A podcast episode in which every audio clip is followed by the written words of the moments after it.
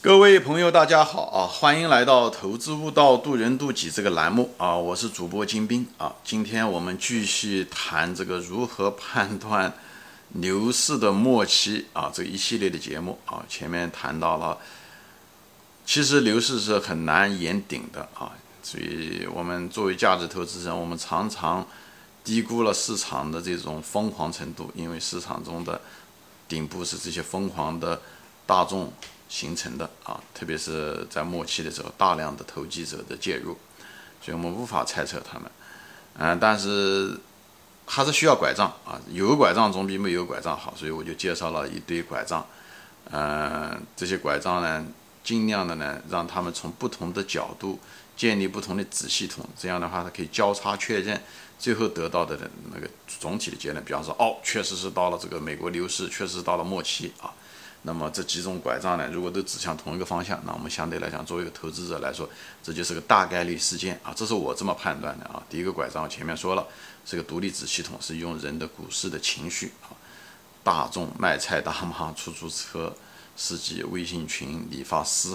等等，你的左右的邻居、你的同事啊，他们是不是都突然之间都赚钱了？而且他们都突然之间见到面都是谈股票。啊基本上是股票的最后一波的情绪的反应，包括媒体也在电视节目都在谈这些东西啊，采访各种各样的股神，那么基本上这股市就快结束了。特别是那些股神是年轻的股神啊，嗯，那就是就就快到头了啊。那么第二个拐杖呢，是一个基本面的拐杖，是第二大类拐杖嘛，是基本面的拐杖，就是我前面说了，用巴菲特指标啊，用总体的市值除上。这个国家的 GDP 就是国民生产总值作为一个比例，用历史的数据来看，就是来看出这个资产有没有泡沫，就是股市作为总体资产是不是价格过高啊？跟这个 GDP 比，因为 GDP 还是个现实的东西，它们的之间的一个所谓的比例吧，啊，那它一个范围来决定股市作为一个总体资产是不是出现了资产泡沫。如果资产泡沫嘛，那迟早它一定会爆，对吧？那么这也就是如果高的话，那就说明。这就风险就大了啊！风险大了，收益因为越往上涨，它越涨的那种收益应该越来越小，因为空间被挤压了嘛，所以，对吧？所以，当收益变小的啊，那个风险变大的时候，作为一个价值投资者，我们应该选择的是可能是不断的减仓退出，对吧？那另外一个基本面的这个指标就是所谓的从利润的角度，就从企业经营的利润的角度，也就是所谓的。用的是这市场，就是股市中平均的市盈率啊，在美国一般的四十倍吧，啊算是顶啊，所以超过了四十倍，大家都得小心了，说明这个公司，呃，性价比已经不是那么高了啊，你买的东西很可能真的，嗯，它的利润企业没有赚那么多钱啊，要四十倍的话，就相当于市盈率四十倍，就四十年才能把你的本钱收回来。那么任何一个投资你都可能四十年，比方说放到银行，你可能买个国库券都能够。也许四十年就收回来，那何必要去冒险买一家公司？你还不知道这二十年以后这公司还在不在了，对不对？就这时候，对吧？就是你如果一个市盈率如果超过四十倍的时候，除非是一个非常好的成长性的公司，如果从股市平均来说，那就很危险了，因为大多数公司都会经营不好，都是垃圾公司，所以犯不着花这个钱买个垃圾公司，而且收益率只有百分之二，对不对？啊，很不划来啊，就是。四十年还拿回来嘛，对吧？每年的嗯，就是算数平均，呃，那个收益率也就是二到三，二点五，好吧？所以这是前面几集，那么这一集呢，我谈的是什么呢？就是那几个呢，都是一种相对来讲比较粗线条的，像一样望远镜一样的。因为这个东西，嗯，你不是讲看到了它明天就会怎么样？那今天呢，所以它是个望远镜，看这个鉴别股市牛市的一种望远镜啊。嗯，前面讲的这个。情绪，股市上的疯狂的情绪会持续很长时间。巴菲特的指标泡沫也许会持续很长时间，包括市盈率也许会持续很长时间。虽然它超过了合理范围，但是它还会持续一段时间。那么今天我主要的是谈的是什么呢？我今天主要的是谈的是技术，就是技术是什么？就是相对来讲，就像像像个放大镜一样的，你看的时候，它那个症状就显得更明显啊。这个技术指标，这技术指标也没有神奇的地方。其实别的很多，我想大家也都看到过这方面的书，也都谈到过。所以作为一个市场的，就是短期超参与者吧，这个东西你可以看到是什么呢？就是所谓的市场的宽度。市场的宽度是什么意思呢？啊，就是市场上有多少股票，比方说那天上涨，多少股票是真正的上涨，对吧？比方说百分之五十的啊，百分之七十的股票在上涨，那么这市场的宽度就比较高。如果是只有百分之三十的股票上涨，虽然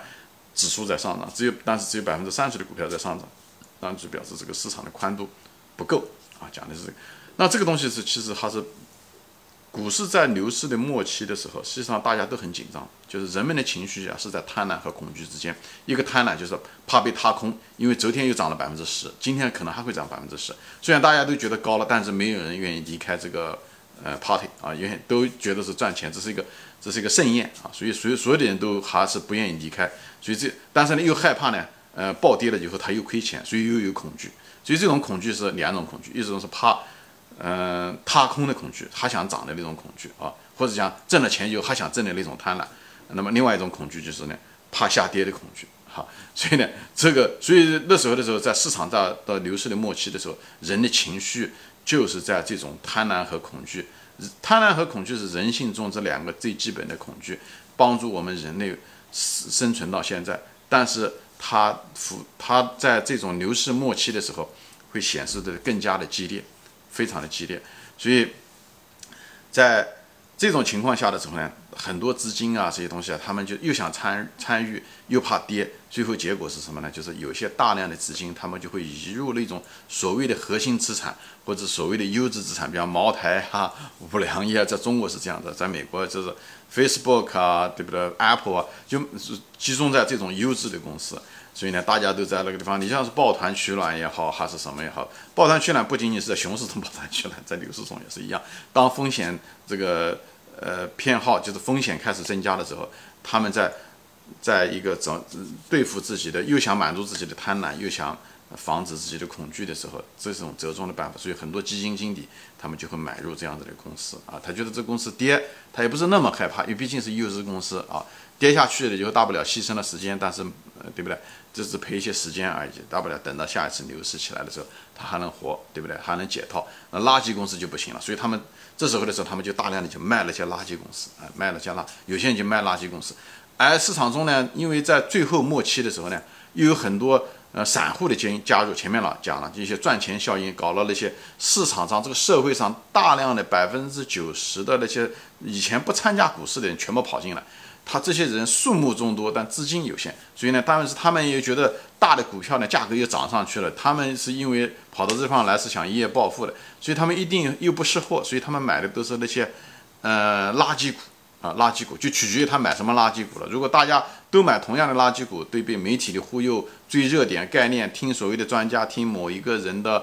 呃说啊，呃某一个分析师的说，所以他们很可能是一股脑在某一个时间点。同买的是同样的公司啊，比方是锂电池，或者是新能源，或者是怎么样？他们什么热点炒什么啊？或者是国家，比方是现在美国不是有三万嗯元的刺激计划？可能有的人买的是钢铁股啊，因为基建嘛，是吧？所以等等这些东西，所以呢，造造成了某一些股票呢暴涨啊，它就是一些资金的暴涨，同时呢，又有一些垃圾股呢，它又暴跌。前面说了很多基金开始把钱。觉得这个市市场确实是很，对吧？明眼人就你看到股市牛市快结束的时候，别人也看到了，所以明眼人看到的时候，他也开始把他自己的这个 portfolio 一些呃资产，有些东西呃风险资产，就是风险偏好比较大的，他不放心的就开始卖，所以造成了另外一批垃圾股呢暴跌啊。所以这些垃圾股这时候呢，但是又有人那些散户不明真相的群众呢又进来买，所以造成了成交量很大啊。成交量大是什么意思？成交量大就是换手比较厉害啊，所以我在这方就不说了。所以牛市中的时候一个特点就是优质股呢，它不跌啊，它涨啊，它也在涨，嗯，但是呢，垃圾股呢出现了暴涨暴跌，就是出现了他们这个的开始的时候牛市的时候还没结束，就是。还远远没到这种程度的时候，它是普涨，就是那时候大家情绪都好，大的资金、游资、散户他们都来，所以市场上资金很充裕，所以呢，这时候呢，它会出现一种普遍的上涨。当然，普遍上涨呢，它也会造成一种某一种局部的头部，但是资金市场上的资金还在，所以它虽然，但是那往往在头部的时候，大家如果普涨的时候，基本上从短期来讲，它会下跌的，下跌完了之后，它还会涨，还还会再涨。因为人们的情绪资金还在，所以呢，它不会是最后一个。一般的情况下，不会是最后一个顶部啊，不会最后一个顶部。顶部的时候是什么呢？顶部出现分化，所以呢，他们就说股票的分化就在这，就是资金呢，聪明的资金呢，大的资金呢，呃，不是所有的大的的资金都这样。我前面说过了，很多大资金很愚蠢，但是有些资金呢，他们就开始呢集中在一些优质的公司，他们又不想离开市场，又不想离开这个股市的盛宴啊。嗯，他不想影响，万一涨上去的话，如果他收益率低的话，好多股民很多，嗯，基金啊，随的基民他会退出来，他要求赎回，追了个更好的回报率的。所以这些人基金经理虽然清楚这个已经是很疯狂了，但是为了自身的利益，为了自己的佣金，为了自己的奖金。所以呢，他们也是在被动的参与着这个啊。虽然他大佬，这是就是屁股决定大佬，就在这个地方啊。他明明知道已经高了，如果是他自己的钱，很可能他就退出来了，因为他拿的是别人的钱，是别人的基金，所以他的收益率是跟他的佣金有关系。所以既然大家都进来，那他也得买。所以他买什么呢？买别的东西不放心，万一跌下去的话，他亏钱，所以他就买这些优质资产。所谓的优质资产，虽然优质资产价格也高了，但也没办法，总比不买好。因为不买了以后，他收益率低了，人家前面说了，对吧？人家要赎回。所以这就是屁股决定脑袋的基金经理，大多数人都是这样的，所以他们就不太买。所以老是被巴菲特这些人嘲笑，就是这样的。巴菲特就是从这些人把钱就卖给自己基金经理，有跌下来的时候再买回来啊。所以呢，就是其实这样子的一种现象嘛啊，所以造成了优质股呃涨，呃垃圾股呢有部分暴涨，有部分暴跌啊。嗯，暴涨暴跌就是暴涨是因为。呃，散户的热情，所以某些股票呢就暴涨，有些垃圾股呢就暴跌，就是，嗯，因为散户如果不进来啊，或者是呃基金开始出这些垃圾股的时候，那么它就会暴跌，没人接它就会暴跌，有暴跌跌了以后又有散户又进来抄底啊，因为他们不识货，他们就看到价格低，他们就进来啊，一个垃圾股票从一百块钱跌到五十块钱，他觉得呃过了这个村就没有那个店，他不知道这个股票是。实际上是当时就是个石头的价格，卖了个玉的价钱，现在跌了一一半的玉的价钱，他就觉得便宜了，他进去买啊。实际上这个股票从一百块钱应该跌到十块钱都不应该有的。所以呢，就因为我就想嘛，那些散户都喜欢，就是看到他们不看公司的价值，他也不识货，所以他只能看这个价格，最后结果他们就是。嗯，用了一半玉的一半的价钱买了一块石头回来，所以他们喜欢抄底，一抄抄到半山腰上，就是这个原因。所以这这垃圾股票就是出现了这种暴涨暴跌，有些是暴涨，有些在同一个时间，它有些情况下有些股票暴涨，所以你看到那个。屏幕的时候，你如果你如果有一百个垃圾股，你就会看到有些同一天有些垃圾股暴涨，有些垃圾股就在暴跌啊。以后你如果盯着一只股票看的时候，在同一个时间，比方说三个月时间里面的时候，它今天涨百分之五或二十十，对吧？中国有这个涨停板的限制，美国港股都没有，就出现这种情况，就剧烈的这种情况。有同时呢，你会看到巴菲特指标过高，市盈率过高，以后你又看到这些短期的这个优质股呢，它呢一到最后的时候，优质股。也会出现暴跌，但这是后话啊。所以呢，优质股不跌，以后就出现了什么情况呢？就是指数在涨，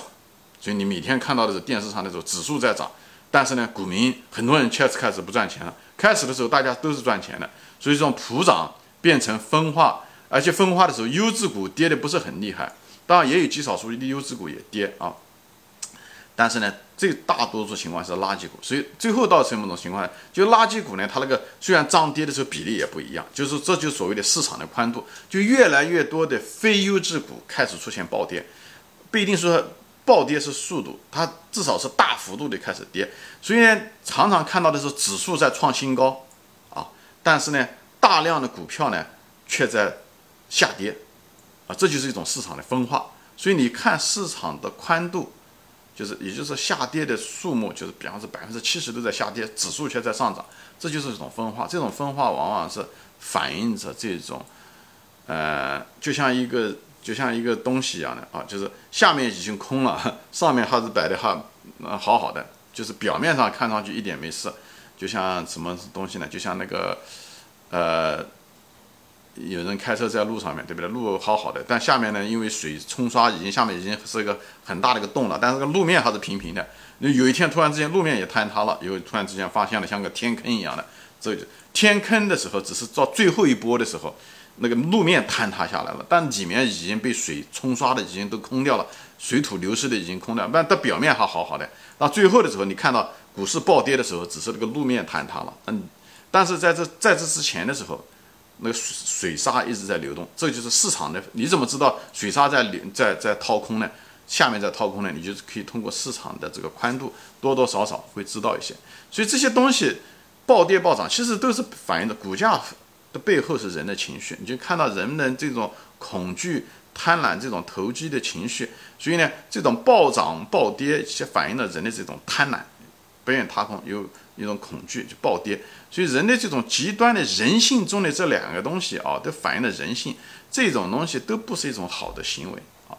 都是每个人都想到市场上去偷一把啊，击击鼓传花，都觉得贵了，但谁都不愿意离开，都想抄了一把，就是。又又想追求的一种刺激，那种情绪，我讲股市像人生，就跟人生生中一样，很多人偷情的一种情绪也是一样的，在贪婪和恐惧之间徘徊，在这两个中间震荡，两个都拥有啊，这种贪婪和恐惧都拥有，所以我就说嘛，到牛市到最后的时候，其实就是坏人多，就是这样，就至少人坏的行为多啊，所以我们人尽量的。如像股市是一个非常好的修行的地方，就在这。每个人都有贪婪，每个人都有恐惧。我们人性中，我们继承了这一点，但不代表说我们就要永远的都要带着这个东西。我们他通过这个股市，我们不断的把这些贪婪和恐惧的东西，慢慢一次一次的把它简化。首先认识到以后呢，尽量避免，哎，等等这些东西。以后呢，你如果把这些东西拿掉的时候，那么股市给你的奖赏就会给你让你少亏钱，多挣钱。对不对？你在人生中也是一样的，你不要想得到你不该得到的东西，最后出来混都得还。所以呢，不要去做那些不恰当的事情。道德只是一个表面的一个东西，好吧？嗯，道德很重要，但是呢，你要看到道德背后的原因啊。你违反了道德，最后你表面上看上去好像。